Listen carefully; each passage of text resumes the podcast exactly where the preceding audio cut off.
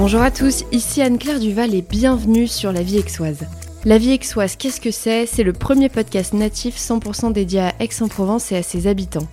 L'objectif est simple, faire rayonner la ville et vous aider à comprendre le paysage local pour vous permettre de mieux vous y ancrer.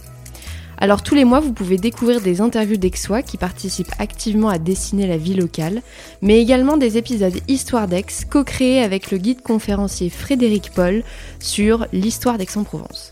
Alors, ces épisodes d'Histoire d'Aix, le but du jeu c'est de vous donner des billes pour mieux connaître l'histoire de la ville afin que vous puissiez à votre tour la transmettre à vos proches et pourquoi pas approfondir vos connaissances lors d'une des visites de Frédéric. Mais avant de passer dans le vif du sujet, n'oubliez pas de vous abonner au podcast pour être tenu au courant de la sortie des nouveaux épisodes.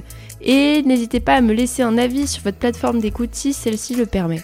Cette semaine, on va parler des théâtres d'Aix-en-Provence. C'est un sujet qui m'a d'ailleurs été demandé par l'une d'entre vous sur Instagram.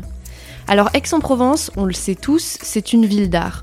Et on a la chance d'y avoir trois théâtres le théâtre de l'Archevêché, le théâtre du Jeu de Paume et le Grand Théâtre de Provence. Et cette semaine, on vous propose avec Frédéric un épisode qui va vous donner le bagage minimum que tout Aixois devrait avoir sur ces théâtres. Je ne vous en dis pas plus, c'est parti pour ce septième épisode Histoire d'Aix sur les théâtres d'Aix-en-Provence.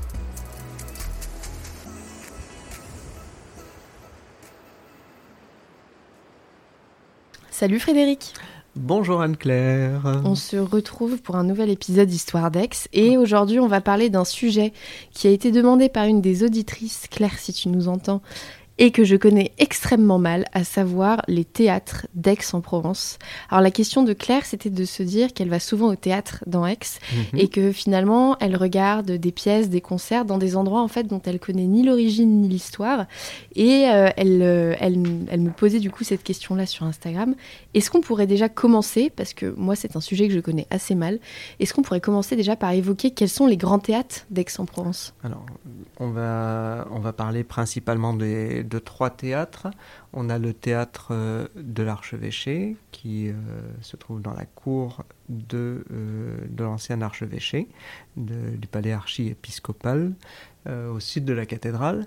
On a le Grand Théâtre de Provence, qui est le plus récent, qui se trouve, lui, dans le quartier Sexius Mirabeau, le nouveau quartier d'Aix-en-Provence. Et puis le troisième théâtre principal, c'est le théâtre du jeu de pommes qui se trouve dans la rue de l'Opéra et qui date du XVIIIe siècle. Du coup, euh, est-ce que tu pourrais m'expliquer quelle est la différence entre ces, ces trois théâtres? Enfin, là ou les d'ailleurs. Alors, la différence, euh, c'est que chacun a une destination euh, différente. Chacun est conçu pour quelque chose en particulier. Le, théâtre de l'Archevêché, c'est pour l'art lyrique. Il est créé spécialement pour le Festival d'Aix. Le Grand Théâtre de Provence, c'est un théâtre pour, le, euh, pour la musique classique et pour les spectacles. C'est une salle de spectacle. Et le théâtre du jeu de pommes, c'est un vrai théâtre à l'italienne pour le théâtre, pour les pièces de théâtre. Et ça se ressent du coup dans les programmations aujourd'hui de ces Ça se ressent dans les programmations, euh, forcément. Euh, le théâtre du, de l'archevêché n'est utilisé que l'été pour le festival d'Aix. Et le reste du temps, il s'y passe rien? Non, non, non, c'est un, c'est un théâtre vraiment qui, est, qui se déroule, qui est utilisé à ce moment-là, qui est en fait un théâtre à ciel ouvert. Il faut, faut pas l'oublier. Et même si nous sommes à Aix-en-Provence, nous sommes déjà au début du Nord, hein, pour un Toulonnais comme moi, euh, eh bien, euh, il fait froid en hiver, il peut pleuvoir, donc euh, on on n'a pas de spectacle en extérieur le soir dans le théâtre de l'Archevêché, à part lors des trois semaines, des trois premières semaines de juillet, avec le festival d'art lyrique. Et ça, moi j'habite juste à côté et du coup tous les soirs en juillet, j'entends les représentations, les chants, les, euh, les personnes qui, justement, les, les troupes aussi. C'est c'est hyper intéressant. Ah oui. C'est c'est une chance, bravo. Et les trois, et les deux autres théâtres, eux pour le coup, sont ouverts toute l'année et accessibles. Oui, ce sont des théâtres, euh, des théâtres qui eux sont, sont, euh, ont une programmation sur toute l'année. Donc, en fait, euh, ces trois théâtres ont une histoire différente. Le plus ancien, bien sûr, c'est le théâtre du Jeu de Pommes, que, qui est, c'est un petit théâtre, hein, c'est 493 places. Il est, il est construit au XVIIIe siècle, commencé au XVIIIe siècle, même si euh, c'est un peu plus tard qu'il va être vraiment décoré au, XIXe. Mais le théâtre est construit dans un ancien jeu de pommes. Donc euh, le jeu de pommes, c'est l'ancêtre du, tennis. Louis XIV était fan euh, du jeu de pommes, c'était un très grand sportif. Il est venu à Aix en 1660 et il est allé taper la balle euh, avec la pomme de sa main, puisque c'est pour ça que l'on appelle ce jeu le jeu de pommes, euh, au jeu de pommes aixois. D'ailleurs, il y a une pierre qui a été gravée au grand jeu de pommes royal et qui était sur la façade qui est aujourd'hui à l'intérieur du théâtre. Le théâtre le, jeu de pommes, donc cette grande salle va être transformée en théâtre, donc à partir du 18e et vraiment au 19e siècle. Et euh, c'était vraiment un lieu de spectacle. C'était le seul vrai lieu de spectacle qu'on avait euh, à Aix à l'époque. Il faut imaginer euh, que les loges étaient pour, pour la noblesse, le parterre pour les, les, gens, les gens plus modestes. D'ailleurs, le parterre, c'était par terre. Il n'y avait pas de, de siège.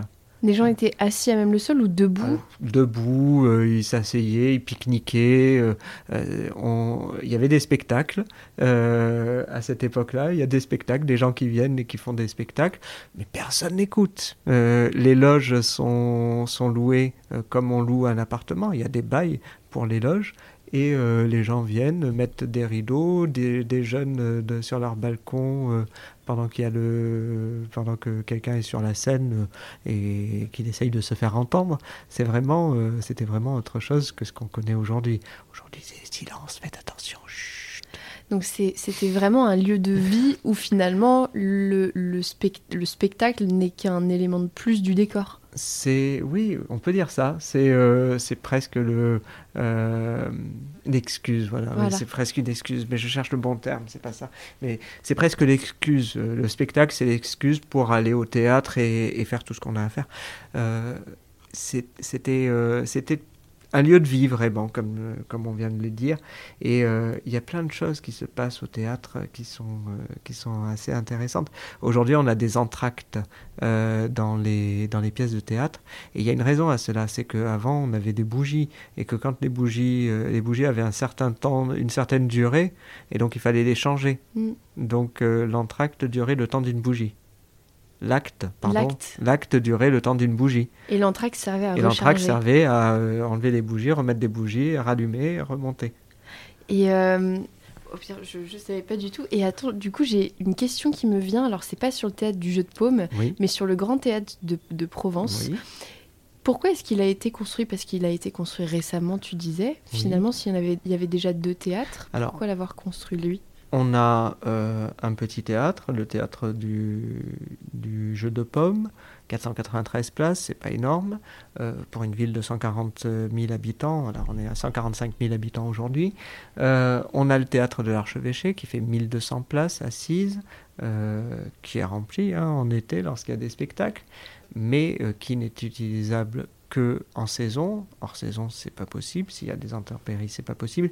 Il fallait un lieu qui soit digne d'accueillir euh, le, les spectacles du festival, si jamais il y avait besoin.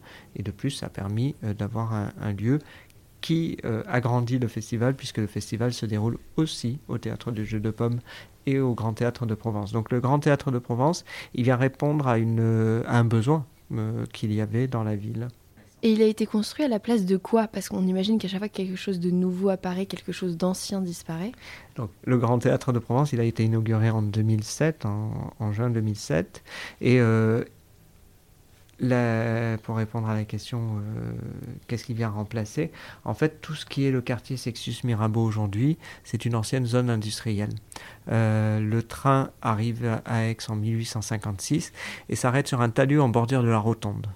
D'accord, donc, donc, pas du tout à la gare d'aujourd'hui. Pas la gare d'aujourd'hui. La première gare, qui est devenue ensuite la gare de marchandises, en 1856, elle se trouve devant ce qui est aujourd'hui l'office de tourisme, euh, 8 mètres en contrebas en dessous euh, du niveau actuel. Et euh, ça va devenir la gare de marchandises lorsqu'en 1879 on crée la gare des voyageurs que l'on a aujourd'hui. Autour de cette voie ferrée vont venir s'installer des, euh, des usines euh, comme l'usine des allumettes qui est aujourd'hui la bibliothèque Méjeanne et il va y avoir une grande rotonde pour faire tourner les, les locomotives qui arrivent en bout de ligne. C'est une gare de terminus. Cette, cette, première gare. Et du coup, cette rotonde se trouvait exactement là où se trouve aujourd'hui le Grand Théâtre de Provence. D'accord. Donc c'était vraiment un quartier industriel qui s'est modernisé. C'était un quartier industriel dont je parle beaucoup, enfin dont je parle complètement dans ma visite ex-industrielle. Mais ça, c'est une visite, ça m'aurait intéressé de la faire, mais tu l'as fait que de manière euh, privée, saisonnière ou privée, ou euh, publique euh, dans le cadre des Industry Days qui sont organisés par l'Office de Gardanne au mois de février ou mars, ça dépend des années. D'accord, très clair. Et pour revenir justement du coup sur le sujet des, théâtres, euh, est-ce que tu aurais une dernière anecdote à nous partager sur ces fameux théâtres aixois? Alors quand euh, on n'a pas beaucoup parlé du, théâtre du, de l'archevêché, mm. en fait en, en 1948, euh, c'est une, une marquise marseillaise qui s'appelle Lily Pastré qui veut créer un festival et elle a pendant la, la Seconde Guerre mondiale sauvé des des, juifs en les euh, embauchant comme musiciens pour qu'ils ne soient pas déportés. Et euh, du coup, à la fin de la guerre, elle veut euh, créer un festival pour mettre son argent au service de la musique. Et elle va demander à elle va demander à son ami Gabriel Dusurgé de trouver un lieu pour ce festival. Marseille n'est pas ouverte à ce moment-là. Il, on est au sortir de la guerre, Marseille pense ses plaies, et du coup, euh, du surgé va partir euh, dans les villes alentours, il vient à Aix et il trouve la cour de l'archevêché, c'est magnifique. Au centre de la cour, à l'époque, il y a un arbre, il installe des planches sur des tréteaux, il met des chaises et il dit on va jouer un opéra de Mozart. Opéra de Mozart en costume cravate et en robe de soirée pour les chanteurs. C'est quelque chose d'unique à l'époque. En fait, il veut euh, laisser la, place à la musique, au chant, et euh, pas cacher ça derrière des, décors, derrière des, euh, derrière des costumes. Et donc, euh, c'est le festival Mozart qui démarre en 1948, et ça a tellement de succès qu'aujourd'hui ça existe encore. On est plus de 70 ans après, le festival d'Aix existe encore. Alors sauf qu'aujourd'hui tout a changé. On n'a plus quelques planches et des tréteaux, l'arbre a disparu, on l'a coupé, mais on a créé un théâtre en dur dans les années 80 euh, euh, avec 1200 places assises et les gens viennent du monde entier pour assister aux opéras dans le, euh, du festival d'Aix et depuis 1948 au théâtre de l'Archevêché chaque année on a du Mozart qui est joué et ça c'est la tradition qui est respectée. C'est génial. Bah écoute, Merci pour toutes ces informations. Bon, je ressors moi personnellement de cet épisode avec beaucoup plus euh, de, connaissances sur les théâtres d'Aix-en-Provence et j'espère que ce sera le cas aussi pour les personnes qui nous écoutent. Je l'espère. Donc merci beaucoup Frédéric. Merci à toi Anne-Claire. À la prochaine. Au revoir. Et c'est la fin de cet épisode, merci d'être resté avec nous jusqu'au bout. Et si ça vous a plu, n'oubliez pas de mettre 5 étoiles au podcast et un petit commentaire sur Apple Podcast. Et si Apple Podcast, Spotify et Deezer, c'est pas vraiment votre truc, il y a un autre moyen de m'aider. Partagez l'épisode autour de vous et parlez du podcast à votre entourage. Vous n'avez pas idée à quel point ça m'aide. Quoi qu'il en soit, merci pour votre temps. N'hésitez pas à nous rejoindre aussi sur Instagram. Et en attendant, je vous dis à très vite pour un nouvel épisode.